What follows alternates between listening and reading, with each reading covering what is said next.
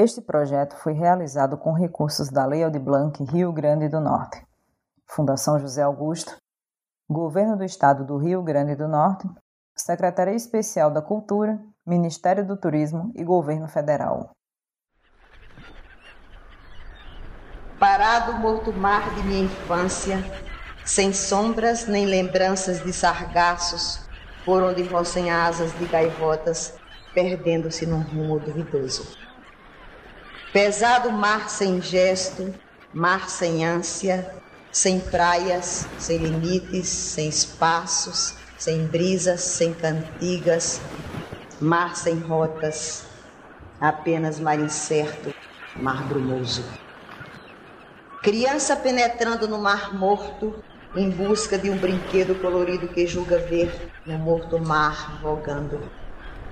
Infância nesse mar que não tem cor.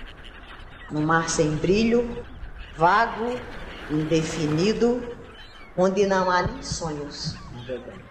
Se você tem menos de 50 anos, provavelmente nunca ouviu a voz que recitou agora o poema Mar Morto. É a voz de Zila Mamed, e esse poema foi publicado em 1953 no livro Rosa de Pedra, de sua autoria.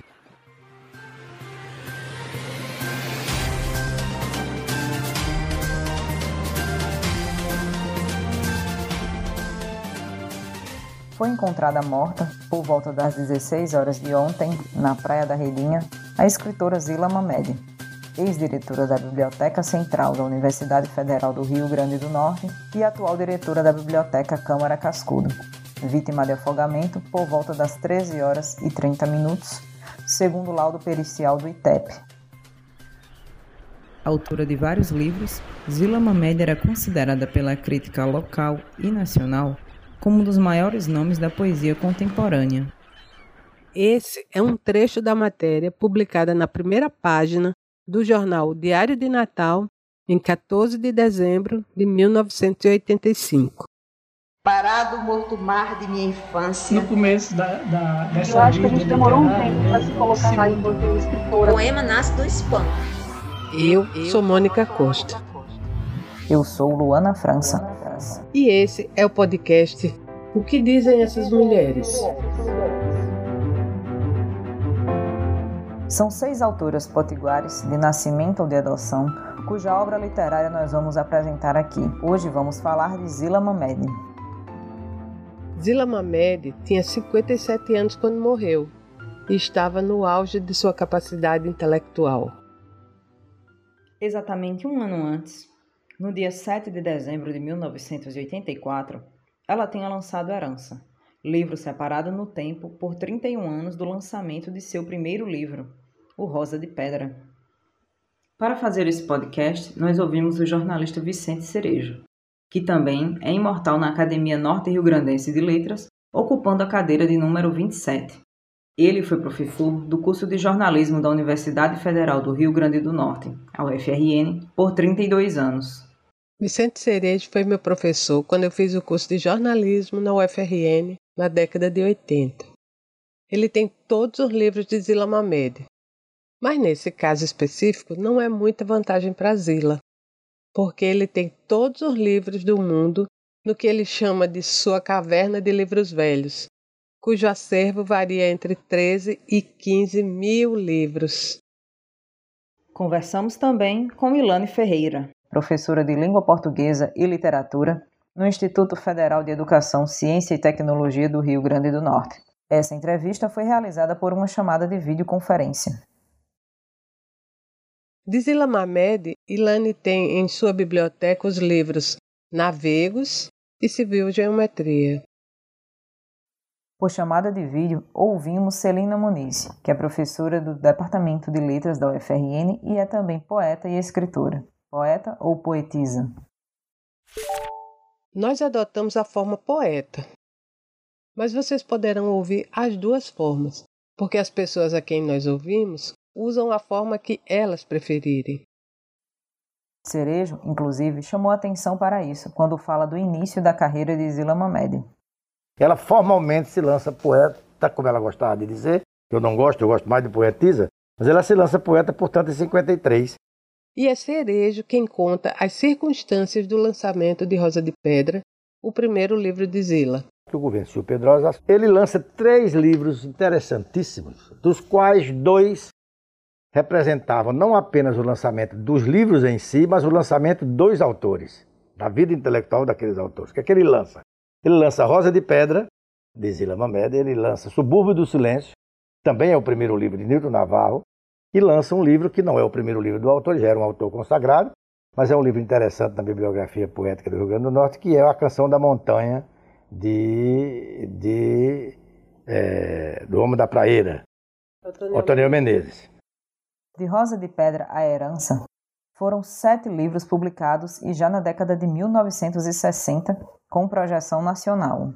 Exatamente cinco anos depois, em 58, que numa história literária é, não é quase nada, cinco anos, ela chega ao Ministério da Educação com o lançamento de Salinas. Ela parte de uma, quase de um gesto provinciano de amigo, ela era, inclusive ela tem poema dedicado a Silvio Pedrosa, ela se dava muito bem com o governador, de um gesto, digamos, de amparo, ou de, ou de, ou de correção, ou de simpatia com um autor local, ela parte para uma, uma, uma publicação nacional com Salinas. Um ano depois, ela lança pela, pela livraria São José que na época era um uma das marcas mais consagradas do Rio de Janeiro e do mundo literário brasileiro. E você veja que em 65, de 53 para 65, em 12 anos, ela publica dois livros em editoras nacionais e chega a uma antologia nacional organizada por dois nomes qualificadíssimos, como Carlos Drummond de Andrade e Manuel Bandeira. A antologia de que fala Cerejo é a Rio de Janeiro em prosa e verso, antologia reportagem de Manuel Bandeira e Carlos Drummond de Andrade na qual foi publicado o poema Santa Teresa. Já o livro lançado pela Livraria São José é O Arado. E são os dois livros desse período, Salinas e O Arado, os que Celina Muniz comenta quando perguntamos a ela sobre o que mais lhe atrai em Zila. Eu, pessoalmente, como Celina leitora, né, o que me, me agarrou, me segurou, me fisgou na obra da Zila Mamed, sem dúvida, é é a publicação de um livro chamado Salinas, em 1950 né, e poucos, né, 58, se eu não me engano. Sem falar que eu, eu gosto muito do, do litoral, eu me sinto mais da praia do que do sertão, por exemplo, que é outra cenografia que ela explora no Arado. É, então, é, os, os, poemas é, dessa, dessa obra especificamente, né, do Salinas, que depois foram é, retomadas na compilação do que é o Navegos. Então, é, é, é preferencialmente a minha, embora eu tenha começado pelo Arado. Como difusora e professora, né, é, eu acho que o rigor, é, o rigor poético, a, a, na plasticidade da linguagem poética da Zila, é muito rico e deve ser ensino, deve ser objeto de ensino e de reflexão e de crítica, né? E ela lê um poema do Arado. O Cavalo Branco, do livro O Arado, que foi uma das minhas primeiras leituras de Zila quando eu cheguei a Natal, né, em 2010, e de, de, de qual poema eu tirei um verso que faz a epígrafe de, de abertura do meu primeiro livro, o livro de contos de Alice N., publicado em 2012. Cavalo branco. Cavalo branco aos cercames abandonado, incerto, nessa pureza de menino antigo. Cavalo branco, branco de ninguém. Mastiga teu silêncio, o meu, deixa-o. Largando-se aos fantasmas, pisa-o. Para que as pedras sejam seu regaço, que as pedras são presenças neutras apenas. Cavalo branco assoberbado só, na firmeza dos cascos, Há caminhos ocultos que me esperam. Foi também a esses dois livros, Salinas e o Arado, que Ilane Ferreira se referiu quando falou quais são as paisagens que compõem a poesia de Zila que mais lhe agradam.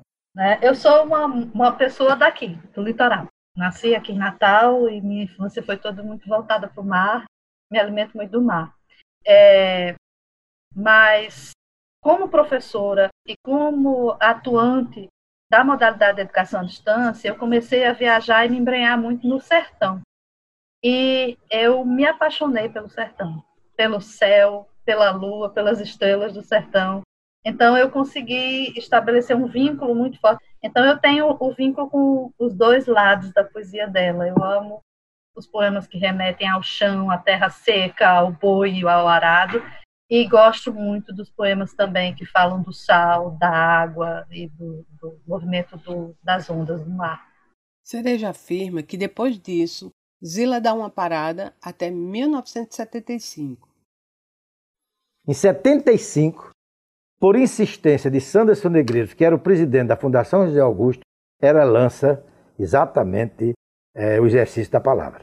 Também é um livro muito pequeno, muito contido, em que ela faz inclusive um poema fora um pouco até da obra dela, que é um poema Flamengo. Né, que ela, e há um poema, um poema muito citado aqui, que é A Ponte, salto esculpido sobre o vão do espaço, em chão de pedra e de aço, onde não permaneço, passo. Sempre citado esse poema dela como um poema perfeito, né, um mínimo e perfeito. Então ela, ela silencia até 75. Olha que é um, que é um tempo enorme, né? Já para Celina Muniz, essas longas paradas podem ser ainda resultantes da crítica que ela teria recebido no começo da vida de escritora. E, aliás, isso é, talvez seja fruto justamente de uma, uma das primeiras críticas que ela recebeu e que deixou-a meio magoada na época, né, que foi o, o professor é, Antônio Pinto de Medeiros, que, que disse, olha, uma poesia que você publica todo dia aqui no jornal não pode ser excelente, né? Mais ou menos assim, não nesses termos ele teria dito. Antônio Pinto de Medeiros era crítico literário e assinava a coluna Santo Ofício aos domingos no jornal O Poti, artesã da palavra. É assim que Celina Muniz descreve a poeta Zila Mamed. Ela era a artesã da palavra, no sentido né, de, de, de trabalhar isso metodicamente, né, é, não simplesmente indo pelo impulso, né? Ai, me inspirei aqui, né? E vou aqui dar à luz um, um poema, né? Mas essa, essa coisa do poema como algo a ser lapidado, trabalhado, estudado. Essa é a mesma opinião encontrada na fala de Vicente Cerejo. É interessante, Zila era muito rigorosa, né? Ninguém, eu, eu, digo sempre que eu não gostaria de ser copydesk de Zila. Tirar uma palavra do poema de Zila ou botar outra, eu acho que é a tarefa mais difícil que alguém pode ter na poesia do Rio Grande do Norte.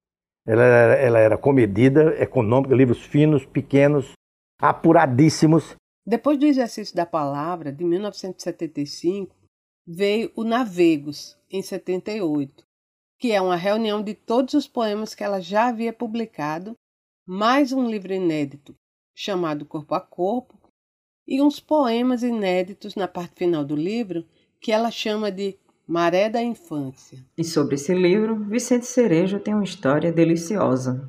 E na vez é uma homenagem ao avô, que era meio boêmio, trabalhava seis meses na, agricultura, e um belo dia ele, ele, ele, ele, se aprontava todo, se barbeava, se aprontava, mandava selar o melhor cavalo. E quando a mulher perguntava à avó dela, para onde você vai, fulano? Dizia, eu vou para o navego. Ele ia para a farra, para é, viver a vida depois de trabalhar tantos meses e tal. Então ela homenageia botando o título de navego. O último livro lançado por Zila Mamed foi Herança. Aí ela dá outra parada, você vê como Zila era comedida, ela dá outra parada para o livro final, que ela não imaginava que fosse o livro final. Mas veja, é a herança. Veja que, que, que coincidência terrível. Ela só vai publicar em, em 84. Ela passa mais seis anos em silêncio.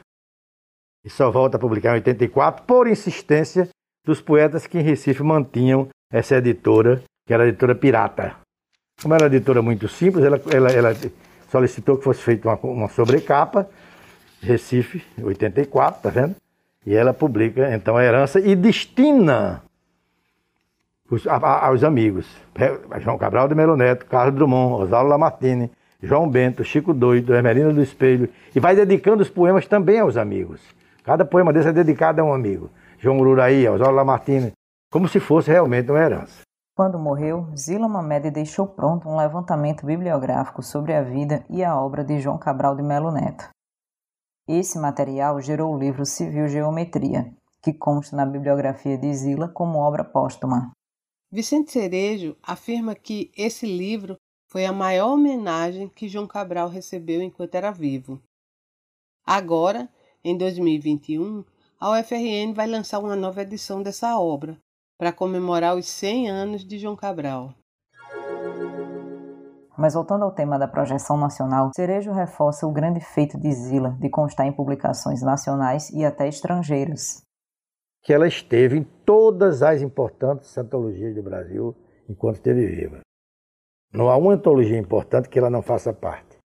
O que é, o que quando nada é um processo de consagração material, é, consistente, né? Você não entra em, em, antologias feitas pelo Brasil, em Recife, no Rio, em São Paulo. Até, inclusive, eu encontrei, comprei. Ele, ela faz parte até de uma pequeníssima antologia de grandes eh, com, com, com, com o soneto dos bois dormindo, no, uma antologia francesa. A própria Zila recitou esse poema no programa Memória Viva da TV Universitária. Durante a leitura, é possível ouvir também a voz do escritor Alvomar Furtado elogiando o poema. A paz dos bois dormindo era tamanha, mais grave era a tristeza do seu sono. E tanto era o silêncio da campina que se ouviu nascer as açucenas. Isso eu achei lindíssimo isso. No sono, os bois seguiam tangerinos, que abandonando relhos e chicotes, tangiam nos serenos com as cantigas aboiadeiras e um bastão de lírios. Os bois assim dormindo caminhavam destino não de bois, mas de meninos libertos que vadiassem chão de feno. E ausentes de limites e porteiras, arquitetassem sonhos sem currais nessa paz outonal de bois dormindo. Mas como vocês ouviram na fala de Cerejo, essa projeção durou enquanto ela estava viva, ou seja, pode ter sido resultado também das articulações e conhecimentos da escritora. O fato é que ela foi muito próxima de autores como Carlos Drummond de Andrade, Manuel Bandeira, João Cabral de Melo Neto, e deles a gente continua ouvindo falar. Dela, quase 40 anos após a sua morte, até em Natal, pouco se conhece de Zila Mamed. Celina, que saiu de Fortaleza, no Ceará, e veio para Natal em 2010, só conheceu a obra de Zila Mamed nessa cidade. Um dos motivos para procurar a autora foi o fato do nome dela estar numa das maiores bibliotecas públicas do estado, que é a Biblioteca Central Zila Mamed, da UFRN, muito conhecida pela comunidade acadêmica como BCZM, as duas mulheres ouvidas nesse podcast têm opiniões semelhantes sobre o motivo de Zilamamed não ser tão badalada como seus colegas rapazes, começando por Celina Muniz. Eu acho que uma série de fatores. Sem dúvida, a condição de mulher passa por isso, né? No nosso machismo estrutural que sofremos e às vezes reproduzimos sem nos dar conta, né? É, existe aí esse, essa, essa esse ocultamento, né? Como não só a, a, a mulher é, propriamente, mas outros segmentos sociais, culturais, né? Que, que sempre têm sido silenciados, né? Historicamente, né? Por exemplo, os negros e negras, né? Mulheres negras, então, mais ainda, né? Então, existe sim esse, esse machismo estrutural, e sem falar em outras questões, essa, por exemplo, da, da, da, do desinteresse, talvez, né, dos governantes em incentivar essas políticas de leitura e de acesso a essas autoras, né? Então, passa por isso também, né? passa por, por, pela própria ignorância individual da pessoa, de não correr atrás, de buscar saber, né? Então, eu acho que é uma gama de, de fatores aí, né? Institucionais e pessoais. Ilane Ferreira primeiro lugar, você tem o fato dela ser uma mulher. Já é só isso por si só já é um elemento de apagamento, né? Principalmente quando a gente fala até meados do século XX, a gente tem esse apagamento sistemático, né? Isso começa a se transformar com diferentes movimentos feministas. É claro que a gente tem precursoras, não estou nem discutindo essa questão, mas assim, de uma forma mais sistemática, a gente tem a partir de meados do século XX. Então, é, mas uh, o fato de, de, a gente ter um movimento feminista, uma organização em função de trazer é, à tona né, esses nomes das mulheres e manter viva essa produção dessas mulheres, não significa que isso acontece, de fato, né? porque a cultura é, do patriarcado ela vai impedir isso. Então, esse é um elemento. É, mas é também o fato dela ser periférica. Né? Além de ser mulher, é uma mulher nordestina, né? é uma pesquisadora daqui que realmente não vai ter visibilidade, é muito difícil furar as barreiras né, da, do centro, que no Brasil está muito ligado ao eixo sudeste. Depois dessa fala de Ilane, pedimos para ela comentar as formas mais perceptíveis de como ocorre esse apagamento. É preciso que haja mulher pesquisando mulheres para que as mulheres sejam citadas. Elas, não são citadas nas antologias, elas não, os livros não circulam, elas não são estudadas nas academias e, portanto, uh, os textos vão ficando confinados nas bibliotecas e nas gavetas e sendo relegados ao esquecimento. Então, para isso é que existe o movimento do, do feminismo e o nosso protagonismo no sentido de pesquisar mulheres né, e publicar sobre mulheres. As duas professoras e o jornalista acreditam que o reencontro dos jovens com Zila passa necessariamente por políticas de estímulo à leitura. Cerejo acha que a nacionalização do acesso ao ensino superior, promovido pelo Enem, desestimulou o acesso dos estudantes de ensino médio a autoras e autores regionais. E estamos outra vez na encruzilhada da definição do que é ser regional ou nacional. Na opinião dele, a universidade é a instituição que melhor cumpre esse papel quando edita e reedita os títulos clássicos da literatura potiguar. Ilane defende que não é preciso rotular como literatura potiguar o que é produzido no Rio Grande do Norte, assim como não é necessário dizer que Manuel Bandeira faz literatura pernambucana ou que Carlos Drummond faz literatura mineira. No exato instante que Ilane nos concedia essa entrevista, tinha uma obra sendo realizada no apartamento vizinho ao dela. Então, vamos reproduzir o que ela nos afirmou. Abre aspas. Então, por que Diva Cunha, Zila Mamed, Luiz Carlos Guimarães são vistos como literatura potiguar? Eles são produtores de literatura brasileira. Fecha aspas. Para Celina, a produção dos autores locais, sejam do passado ou do presente, só vai chegar aos leitores passando pelo Estado. Ela cita políticas pontuais de incentivo à leitura, de acesso ao livro, de divulgação de autores locais, e cita os editais da Lei Aldir Blanc, que financia projetos como esse podcast que você ouve agora. Então, nós devemos exigir que isso não seja algo emergencial, extraordinário, isso tem que ser é, constante. Né? É, até, claro, é, políticas de letramento literário a longo prazo. Então, é, é, você gostar de ler não é um, um, uma coisa que acontece da, da noite para o dia. Precisa ser é, incentivado esse gosto pela leitura desde sempre, desde a tenridade. Né? Então, nós precisamos de bibliotecas, de escolas com melhores condições de ensino e aprendizagem né? para os professores e para os alunos, enfim.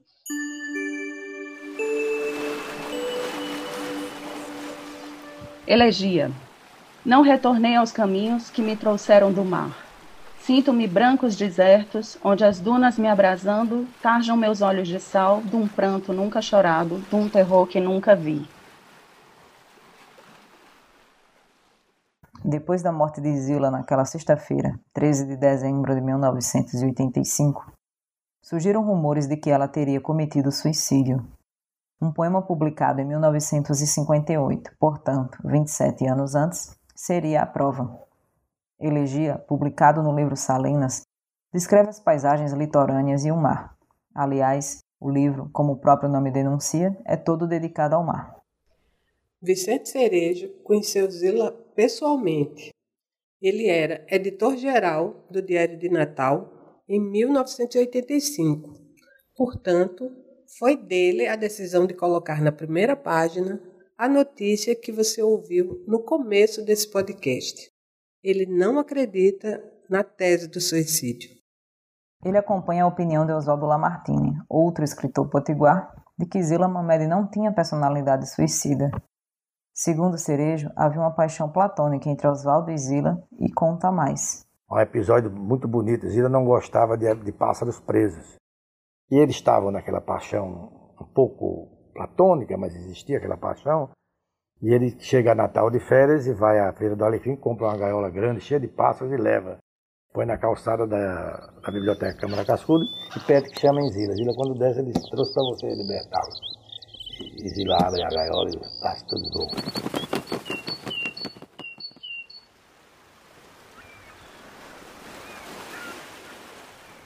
Vivo hoje areias ardentes, sonhando praias perdidas, com levianos marujos brincando de se afogar, com rochedos e enseadas sentindo afagos do mar.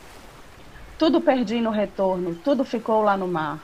Arrancaram-me das ondas onde nasci a vagar, desmancharam meus caminhos, os inventados no mar.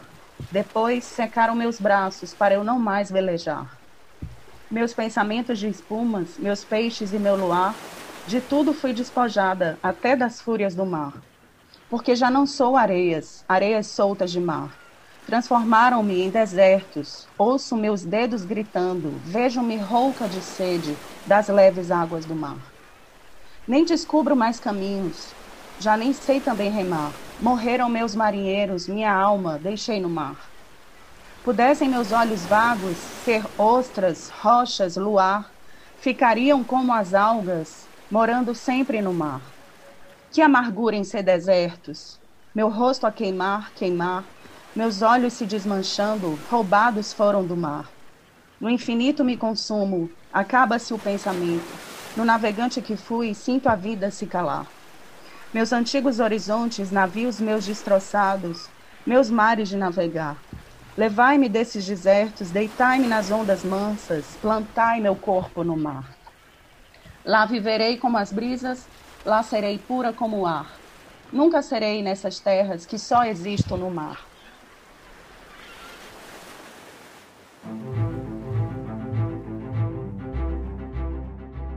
E assim chegamos ao final desse episódio do podcast. O que dizem essas mulheres?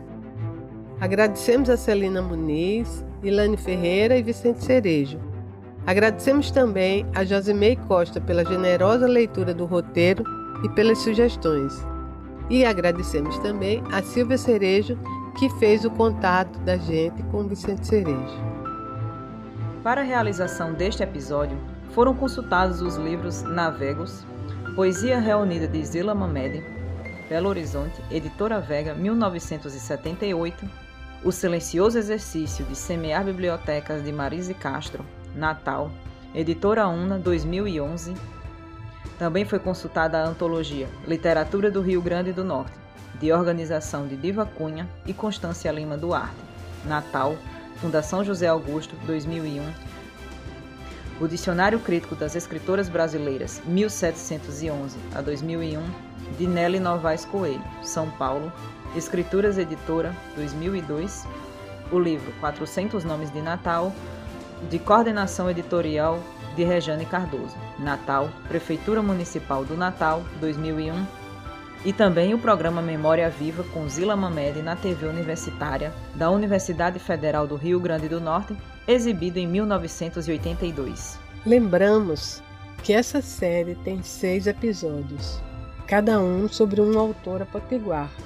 E se você ainda não ouviu os outros episódios, sugerimos que o faça. Este programa tem a direção de Mônica Costa, apresentação, produção, reportagem e pesquisa de Mônica Costa e Luana França, edição e mixagem Erickson Santana, captação de áudio Mônica Costa e Luana França e roteiro de Mônica Costa. Esse podcast é uma realização do portal de notícias Nossa Ciência. Este programa foi realizado com recursos da Lei Aldir Blanc Rio Grande do Norte, Fundação José Augusto, Governo do Estado do Rio Grande do Norte, Secretaria Especial da Cultura, Ministério do Turismo e Governo Federal.